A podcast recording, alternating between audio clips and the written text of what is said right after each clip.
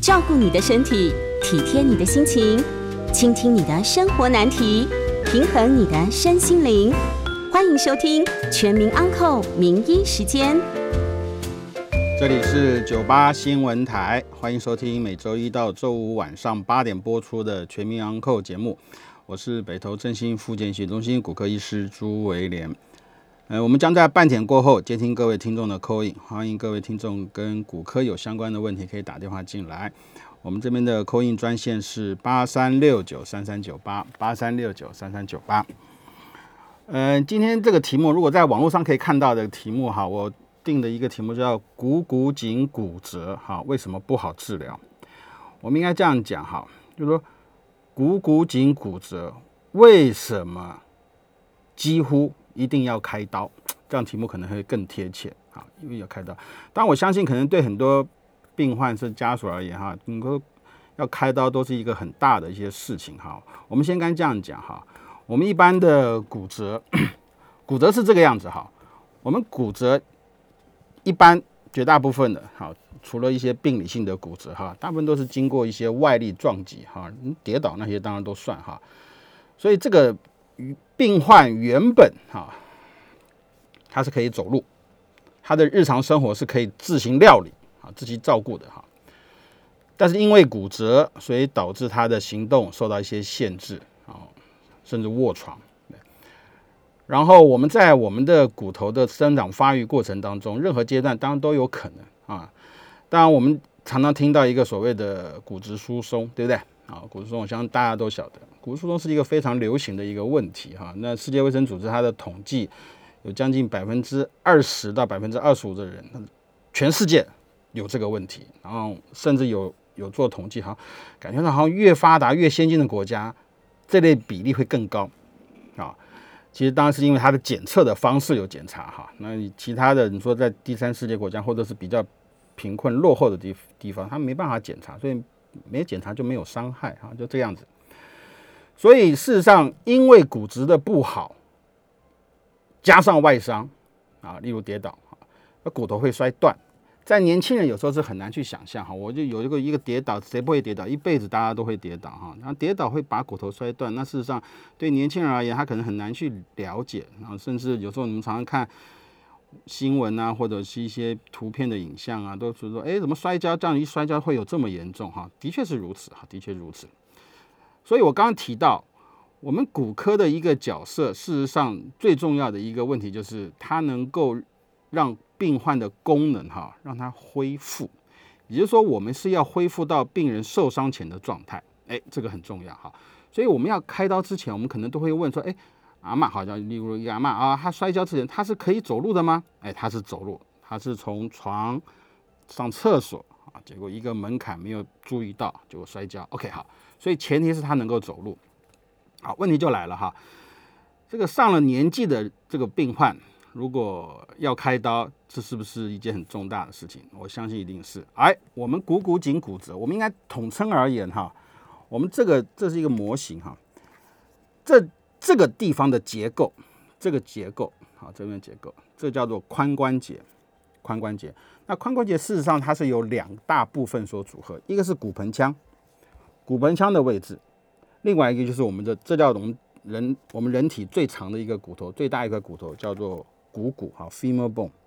所以它事实上它是两个骨头，一个是骨盆跟我们的股骨股骨头互相组合的一个结构，啊，我们这个叫做髋关节。髋关节英文叫 hip joint，哈，hip joint。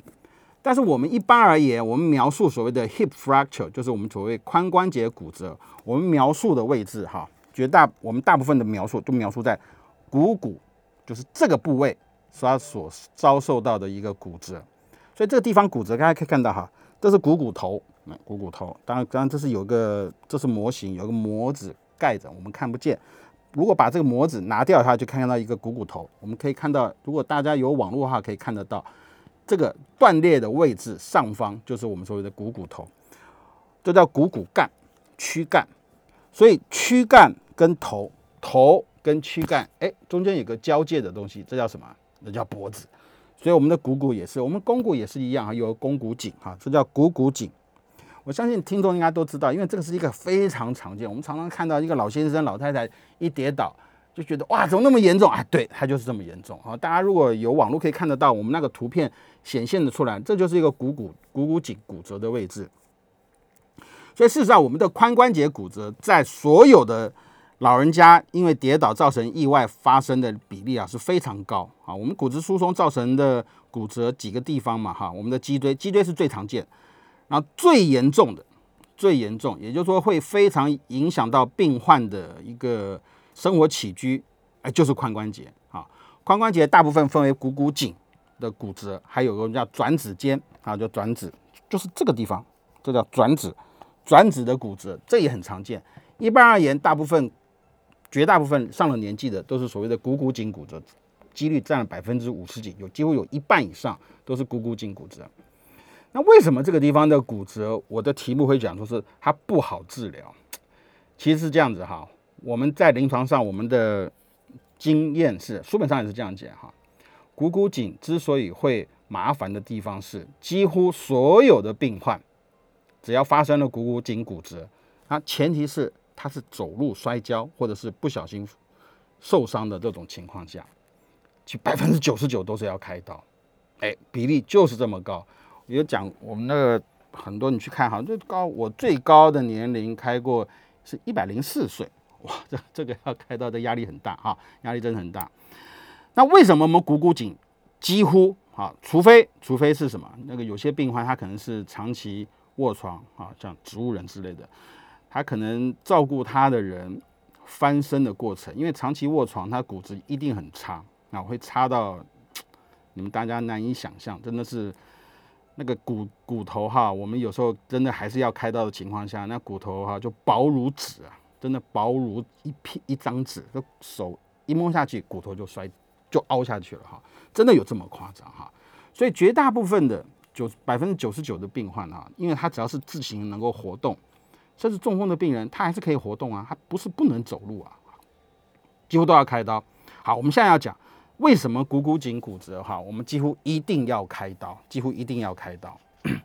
我们骨折的愈合哈，骨折愈合是有一些、有一些、有些理论的，而且这理论是一个一个正式的一个方式哈。我们一个骨头哈，它的血液供应，我们要先要了解，骨头要长，它一定要有血液供应。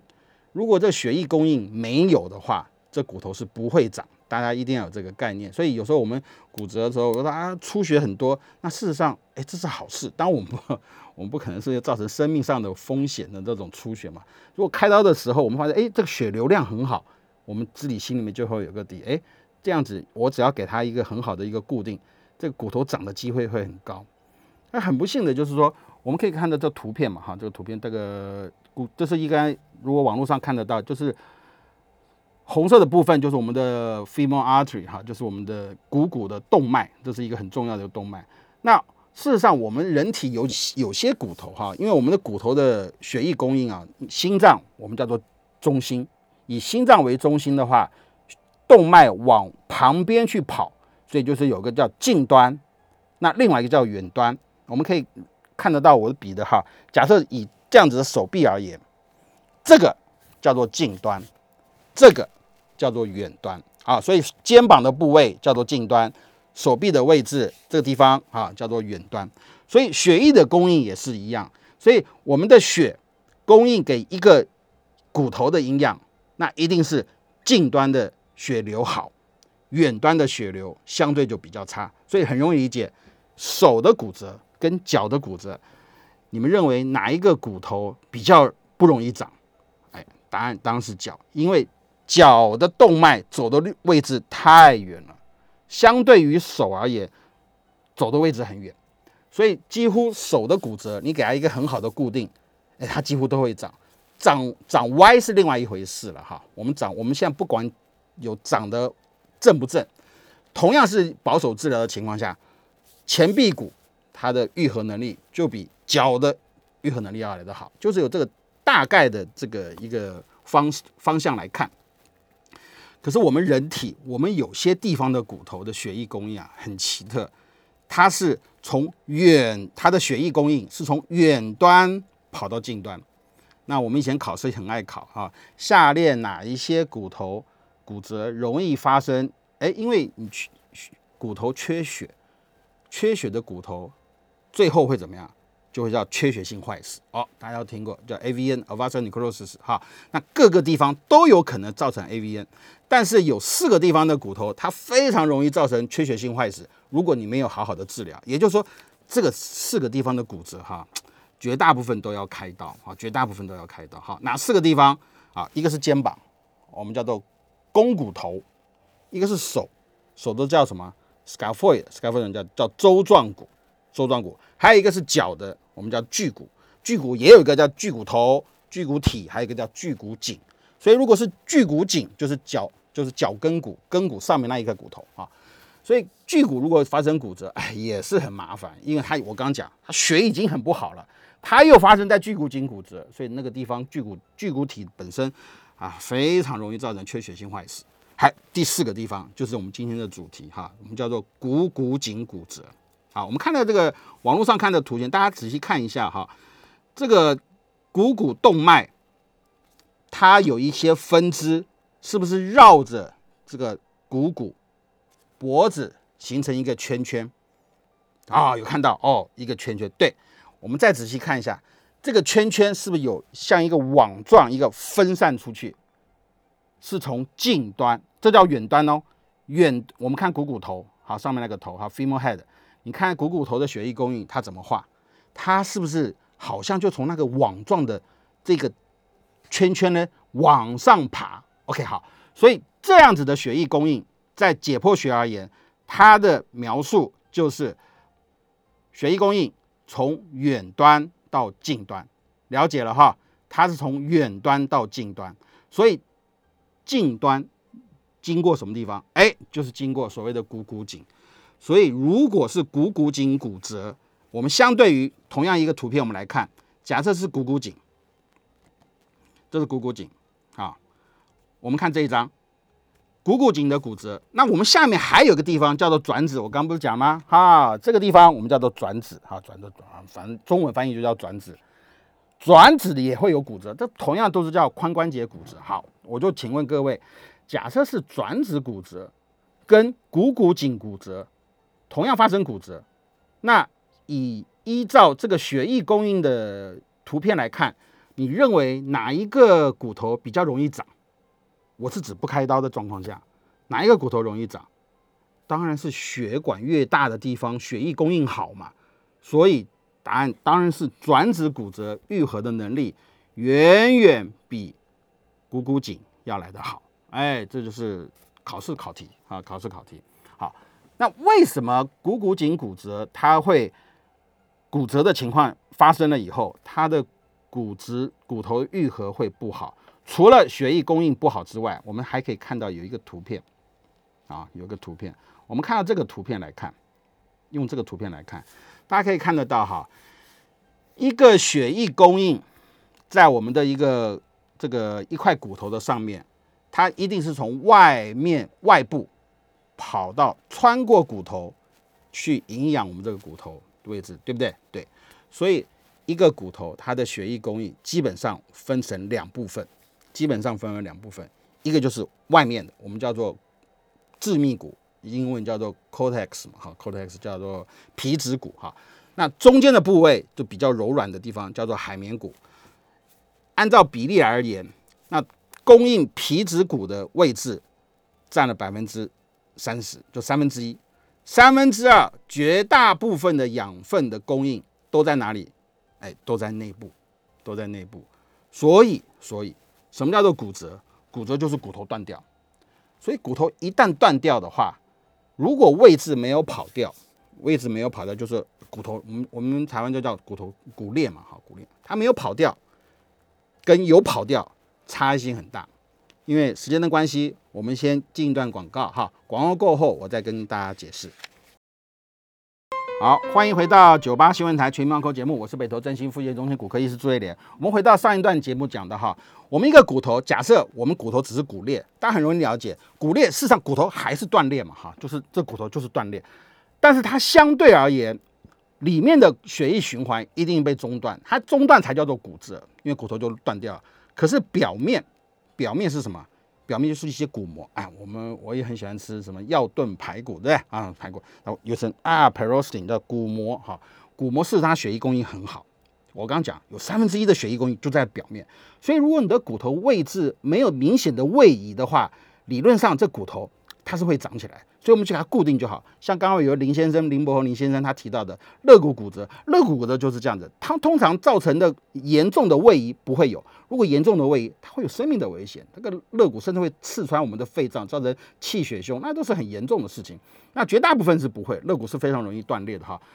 所以如果骨膜 intact，都是骨膜的表表现的还不错的话，我们的确在很多地方的骨折，我们就用石膏，用保守治疗。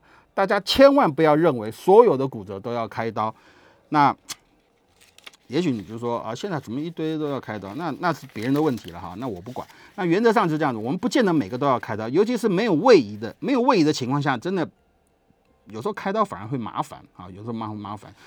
但是但是话又讲回来了，哎，为什么你刚刚又说？如果股骨颈它没有产生骨折，好，我们来看这个。我们股骨骨折分很多形式，我们看这个有网络可以看到，它有分四个 type 嘛，Garden Classification Type One, Two, Three, Four，哈，就是这样的。所以我们一般的分类就是分类越到后面就是越越严重啊，一般可以这样讲，大部分。所以我们看 Type Two 啊的第二型的这个股骨颈骨折，大家可以看到那个红色是不是嘟一条线？哎，就是这样子，这一条线而已，它没有怎么样，没有产生。位移哦，这差异性很大哦，没有产生位移，那我们就假设没有产生位移，那骨头的表面血液好不好？应该不错，对不对？对，就是我啊，那就跳跳到我刚刚讲的，既然骨头表面的血液不错，那我们就有机会让它长，所以，那你 Type One、Type Two 你就不要开刀嘛，对不对？哎，你这样子讲是对的，可是，哎，当然就是。就是有例外嘛，所以我才题目说股骨颈骨折为什么不好治疗嘛哈。可是股骨颈的地方，你 even 是 Type One，你不采取手术治疗，造成骨头缺血坏死的机会太高了，太高了。好，我现在要讲为什么？为什么？大家年轻人哈爱运动，喜欢跑，喜欢跳，大家都会有些经验嘛，会扭伤嘛，对不对？好，呃，我们也吃过猪血糕。对，大家都吃过猪血糕，很好吃啊。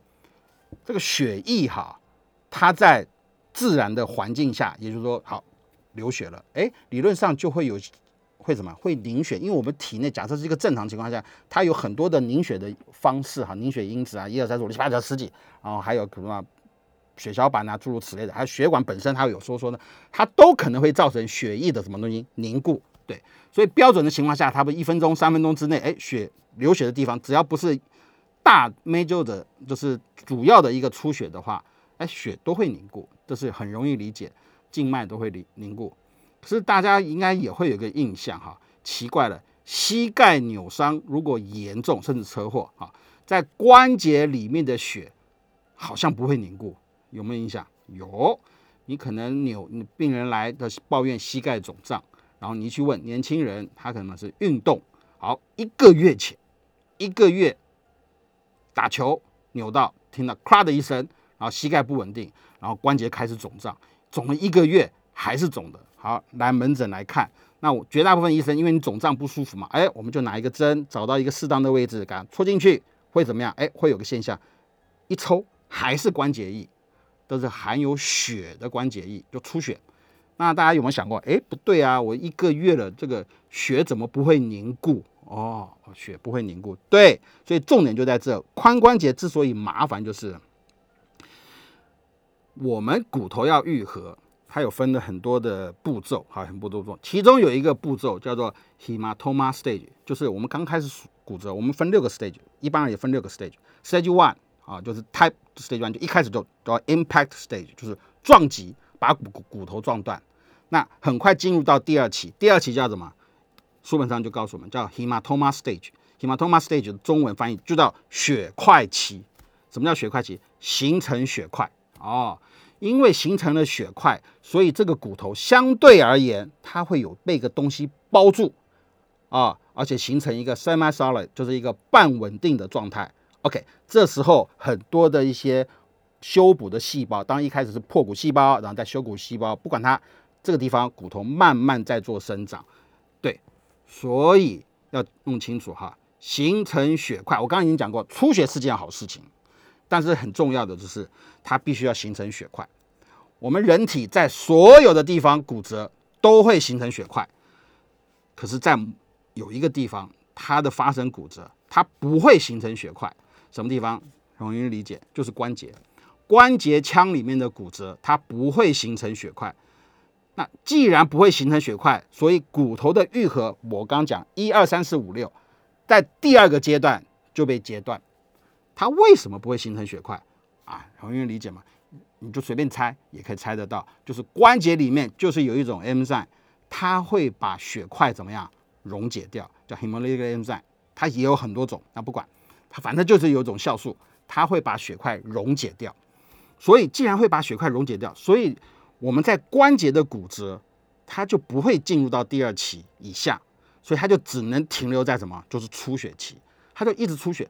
当然会出血到某一段时间，血管会凝固，它就不会再出血。可是出血在关节里面的血液呢，它因为不会形成血块，所以它的修补的过程，它就不会往下走。所以这也就是解释为什么我们股骨颈 even 是我们所谓的第一个阶段的 Type One。Type One 的骨折，或者 Type 我们讲 Type One 有点极端了哈。第二类的骨折呢，几乎它都不会长好的理由就在这哦。所以因为它不会的嘛，它不会长，重点就是它不会长。所以这也就是一开始我强调的是，为什么我们股骨颈骨折百分之九十九都要开刀。病人是九，那这种病人都是八九十岁、七八九十岁的病人，那你要开刀，家属都说，就都会问啊，年纪那么大还要开刀？当然，现在医疗我也都是持 open mind，就开放的态度啊。我们跟家属解释清楚啊，你这个就是要用开刀的方式，你不开刀，他就躺在床上。你们自己想一想，你躺在床上，你很简单，你躺在床上，你吃东西。躺在床上哦，你吃个东西，你不要跟我说我坐起来，你坐起来髋关节会活动，髋关节活动还是会痛嘛。我们在不痛的情况下，髋关节不痛，它姿势就是平躺，它就是平躺。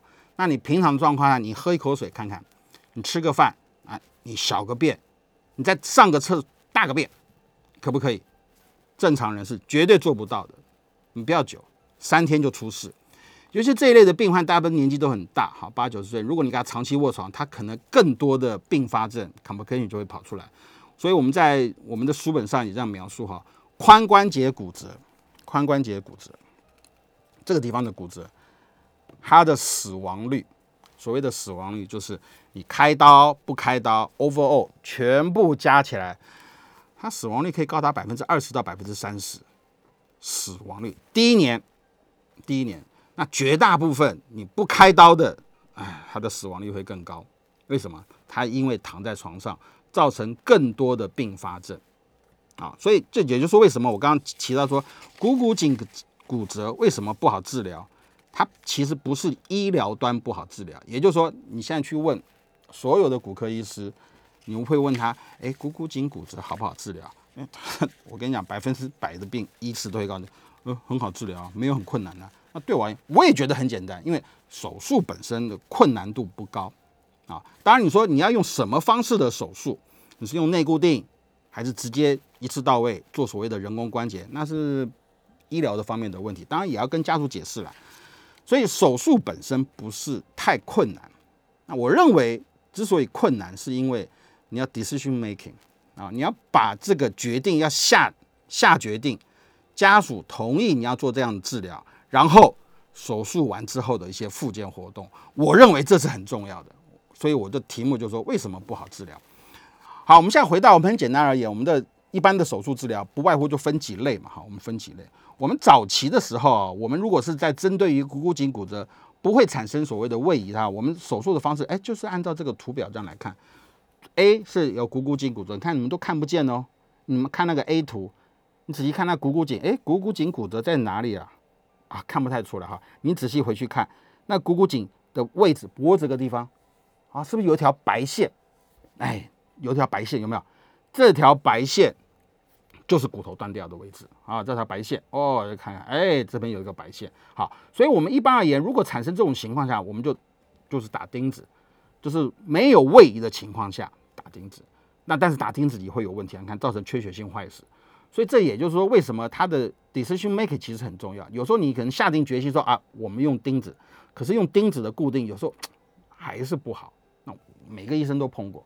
有些家属觉得啊，为什么开完刀还要再开？他可能就碰到这种问题。不过这个也就是说，你要去好好去解释，你对这个通盘都了解的话，可能这样子的一类这一类的病患的治疗，你可能也比较得心应手了哈。那我们先休息一下，广告过后接听扣印，我们扣印专线是八三六九三三九八。欢迎回到九八新闻台全民昂扣节目，我是北投振兴复健医学中心骨科医师朱维廉。那接下来的时间，我们开始接听我们的听众扣印。好，我们的扣印专线是八三六九三三九八八三六九三三九八。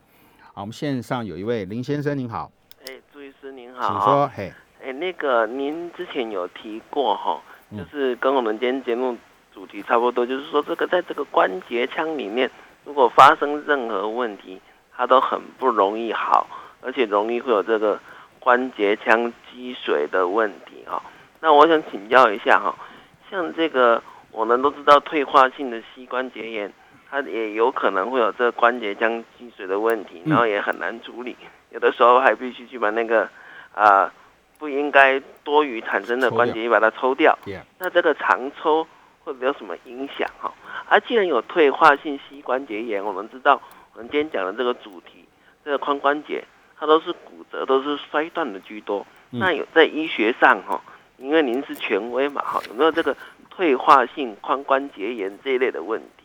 有没有可能是退化造成的？哈，我在线上收听。好的，好，它分三个部分，哈，一个就是所谓退化以后关节为什么会水肿？OK，好，我们的关节主要的结构，我们排除掉一些什么韧带啊、半月软骨，我是如果指膝关节，因为比较常容易 approach 到我们的关节肿胀，大部分都是跟膝关节有关系嘛，哈。因为膝关节表现会特别的明显，我们排除掉这些结构以外，剩下就是软骨哈，软骨就是软骨细胞哈，软骨细胞的健康的条件哈，它是年轻的时候就已经决定一切，也就是说软骨细胞是会固定，当然它是从小孩子慢慢生长到成年了以后，它的数量就是固定，所以软骨细胞你一定要好好爱惜它，因为嘿，我刚有提到哈。我们骨头的所有生长有一个前提是骨头要有血液，对不对？骨头要有血液，所以骨头如果受伤、骨折、有血，骨折会好。哎，那软骨受伤，那为什么不会长？为什么我们说啊？你一直常都说软骨受伤你要好好爱惜，因为软骨它没有血液供应。哎，重点就在这，软骨是一个很独特的，它非常专一，专一到最后叫做它。独立行使他的权，他的他的职责，也就是说，他就用关节腔包起来，外在的东西根本跟他不合，所以他没有血液供应，所以软骨细胞的养分完全都是因为要依靠它的关节腔里面的一些什么，就是关节液。那膝关节液标准只有最多不到三 cc，所以它是一个薄膜，就薄膜是养。去供应它的养分。好，那现在为什么我们关节退化的关节病患会肿胀？因为它的软骨不健康，所以它所以产生的东西它很难新陈代谢，它很难新陈代谢，它就会累积。其中最常见的就是水分，就水分。当然你要知道，我们抽出来的关节它不是只有水，它还有很多其他的结构，它也有一些软骨软骨剥落的软骨细胞啊，还有生长因子啊，也都有，不是说没有，但它最多是什么？就是发炎细胞，它的发炎细胞非常的多，所以我要告诉各位，就是说，有些人说，哦，你关节液你不能抽啊，你抽了以后关节润滑度不够，错，你关节液里面这是一个不健康的关节液，你不健康的关节液，它就会造成什么关节持续发炎，所以这就是个恶性循环。你这个发炎细胞在你的关节里面，它就会刺激你的软骨产生更多东西，怎么就是产生更多关节液啊？这这么更多的关节液，因为你的关软骨不健康，它又无法代谢、无法吸收，它又存在你的关节里面，它就是一个发炎反应一直在循环。所以怎么样？你就要打断它，打断它几个方式。第一个，你真的就要把那些多余的、不好的东西，当然你就说，哎，那很多地方都都都肿胀，你都抽，因为不好抽嘛，不好抽。我们这样试着挑软的吃啊，好抽的我们抽啊。那你要吸髋关节，髋关节很难抽啊，髋关节我要抽，我都要到开刀房，我要 under 我们的 X 光机下抽才稳定嘛，对不对？那膝关节很好抽啊，就说实话，的确是如此。所以膝关节不好的抽出来，另外一个就是因为你关节不健康，关节不健康就嘛就会产生关节液，这些发炎的关节液怎么了？你就要吃关消炎药啊！我我。我二十几年来在这个节目，我每次都在提到，你就是要吃消炎药，好，大家绝对要吃消炎药，就说退化的情况下，当然你的剂量可以做些调整啊，所以你要把这些不好的东西，你要一一去排除，你要想办法给它去排除，然后做一些什么药物的治疗什么的。但是我你看我从头到尾都没有讲说，因为这样子你要采取什么？那开刀没有，开刀都是最后不得已的时候才考虑哈，所以的确。这些是会有这些问题，可以抽出来是可以，但是你当时要有经验或者是怎么样，你不能怎么样，你不能给它抽了造成更大的问题让！细菌跑进去造成细菌关节那更麻烦，所以大家是要很正式的来看见我们在抽关节液的这个动作，不是随随便便啊，不是随随便便。另外你提到的骨折，那个哎，我不晓得骨折是什么，好像刚刚讲的是髋关节骨折，然后讲的对，没错，我们的髋关节这个地方是髋关节的退化，对啊，髋关节退化。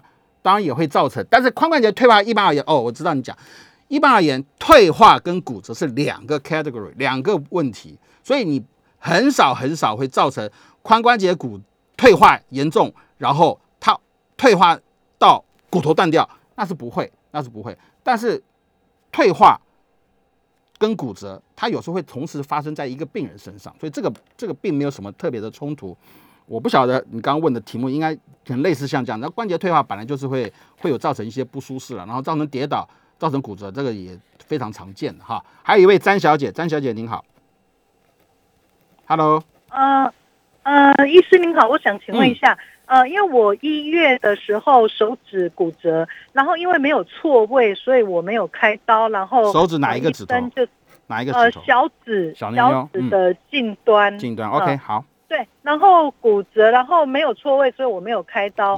但是，但是后来弄了石膏，就是绑了石膏。那一个月以后，呃呃，不到两个月，我的我的骨折就已经就是都长好了。但是随之而来的那个软组织僵硬，僵硬。然后到已经四五个月了还没有好，我有在复健。那但是因为痛，所以现在连带的连肩膀也都又变成。呃，就是远端的这样子的僵硬，我了解。那呃，我是在想说，当初是不是如果没有错位的话，是不是可以一个小指的骨折这样，是不是可以不用？呃，不是，就是说，是不是可以不用绑石膏？好，那还是可以好。好，赵医师，谢谢。我的立场是我绝对不会去评断任何别的医师的一个。治疗的方式哈，我的立场一向是如此哈，呃，没有错哈，骨折要固定，这个是就天经地义，骨折要固定哈，他给你打石膏或固定起来，我相信这也是一个完全正确的一个手治疗的方式，但问题就是说，嗯，哎，可能时间有过久，因为你刚描述到，然后然后一个多月还两个月，我相信你的石膏应该没有那么久。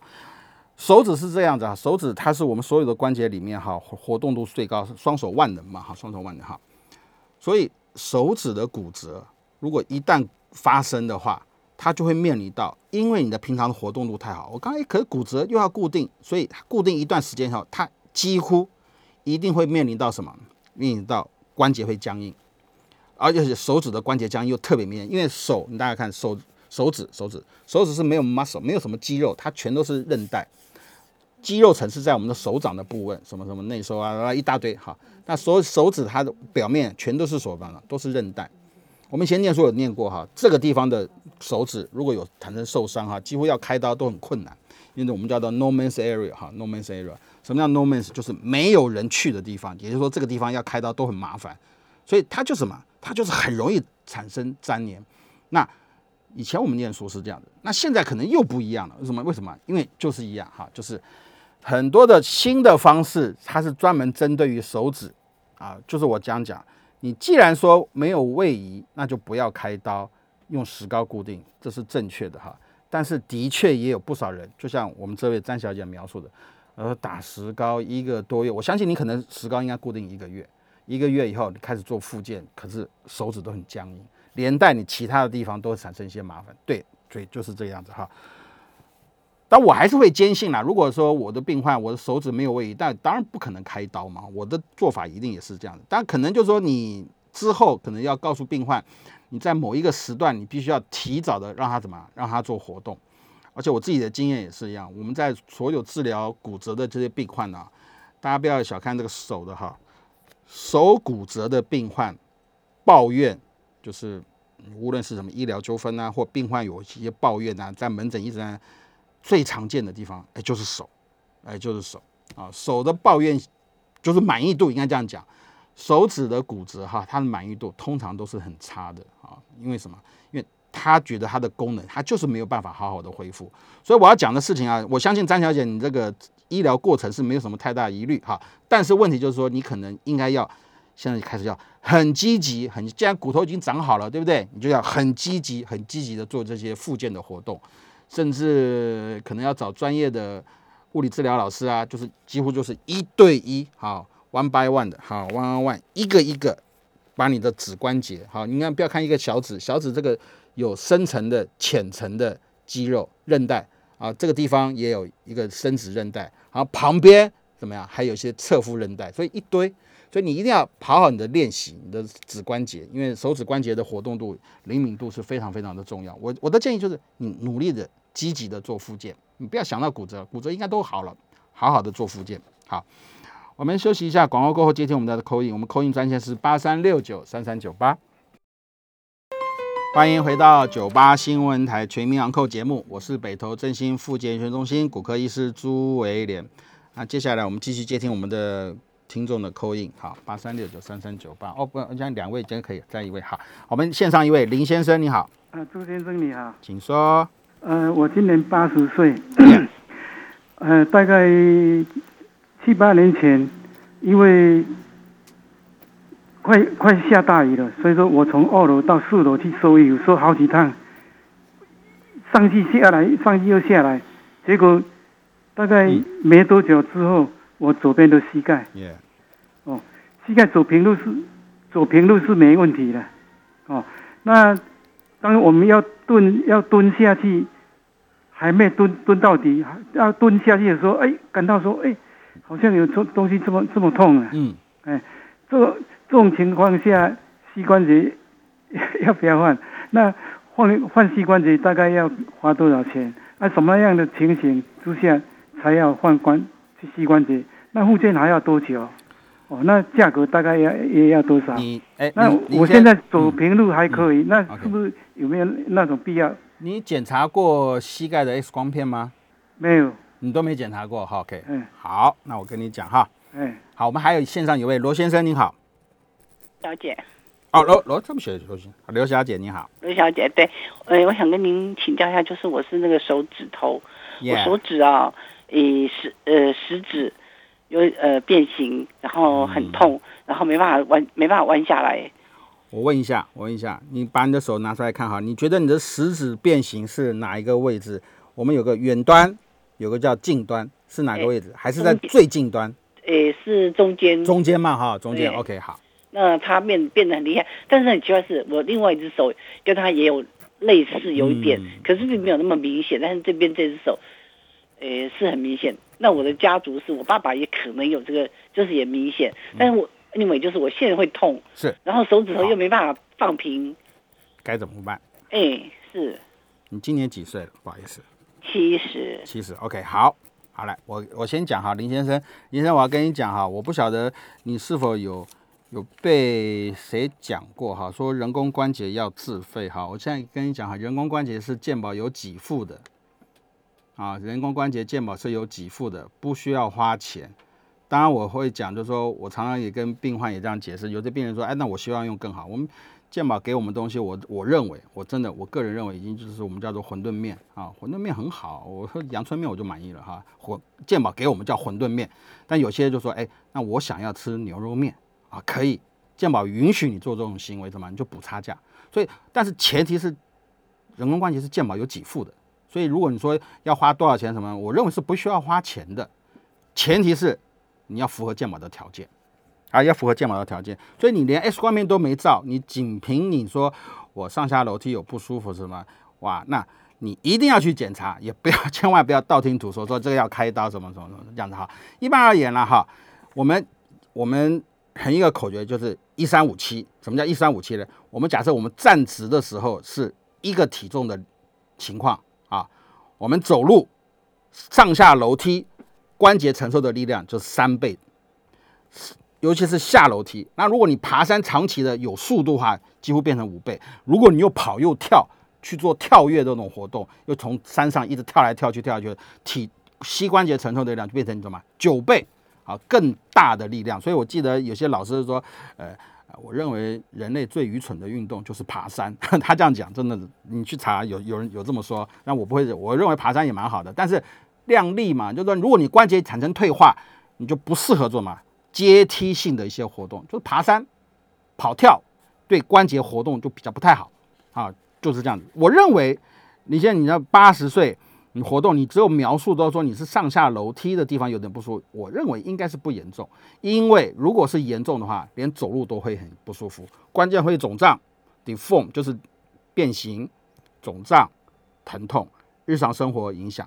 这些条件符合，然后再加上你 X 光片一看，哇，我都又讲了，我们关节退化有分很多等级嘛，各个不同的分类也有。那我们一般而言 o c a f classification 我们讲分四个等级，那 Type One Two 一大堆啊，不见得要开刀，用药物治疗能够改善的就不用开刀啊。但是如果说开刀的，我刚刚也提到，开刀是健保有给付，所以不需要用，不需要。伤脑筋，说跟钱有关系的事情了哈。另外一个，你开刀时间，开刀时间相对而言，大概一个多小时，复原时间，如果年纪越大，我会建议病患你可能要花一个月的时间。那不是说躺在床上，我们开完刀第二天就下床，我们还会有一些复健的一些运动。但是我们要真正要让它能够恢复到原本正常的状况，疼痛也完全改善的话。通常我们年纪越大，我们就给他抓了，就抓一个月的时间。你可能用一个助行器啊，练习活动都 OK。所以重点是说，你要开刀之前呢，你的体能状况要很好。我们常常讲说，肌少症，肌少症没有错。肌少症的病患开人工关节之后，它的效果就会比较差。为什么？因为他站立原本站立的力量就不够好，所以就补充蛋白质，每天要。每天要吃肉，每天要吃鸡蛋，啊，诸如此类的，好，就是你要把你的体能要训练好，你再接受这一类的手术，我相信效果会比较好。好，刚刚第二位哈，罗小姐提到七十岁女性哈，她手手指好，我刚刚为什么说要分呢？因为基本上而言，如果大家有看到网络的话哈，这分远端、近端叫 metacarpal phalange joint（MCP joint） 哈，退化最常见是这两个关节。我们刚刚讲退化，各个只要有关节它就退化，对不对？有关节就会退化。手手指的退化比各位想象的多很多，多很多哈。那一般而言，手指退化在远端跟近端，这叫远端，这叫近端，这两个地方退化的机会很高。大家可以去查书，查网络上，我们就打一个叫 O A，你打个关节退化手指，它就会很多图片会看出来，它会产生一些像米老鼠的耳朵啊，或者什么样诸如此类的的 deform，叫 hip and no butcher no。p e o p l e 的那种八球 no，考试人也很爱考一个图片给你看，说这叫什么 no 的，你就要描述出来哈。那基本上这都是一个退化。那退化其实我刚正要问，就你就讲出来，你说你的手指，然后另外一只手也有，可是没那么严重。但是基本上什么关节退化，它就是对称发生，它就是对称发生。那事实上还有个关节，它的退化会更严重，是什么？是这个关节。但绝大部分的关节退化很少发生在这个位，除非很严重。那如果这个关节，这叫指关节跟掌关节的交界的这个关节呢，产生变形的，比较常见什么？是类风湿。所以不管怎么样，你就是一个退化，我认为就是个退化，会产生一些变形。其实外观上不好看，重点是你的功能也很重要。所以我会建议，它既然是退化，你就应该服用药物。然后另外一个是要记得保暖，呃，碗就是买个洗碗机，衣服 就丢到洗衣机，不要用手洗。啊，要保暖啊，要保暖，这是真的，这是真的。我建议要用药物，用药物，当然是一些药物可以做调整的哈。OK，那我们今天时间就进到这边，我是北投振兴副院长骨科医师朱一莲，谢谢大家今天收听，再见。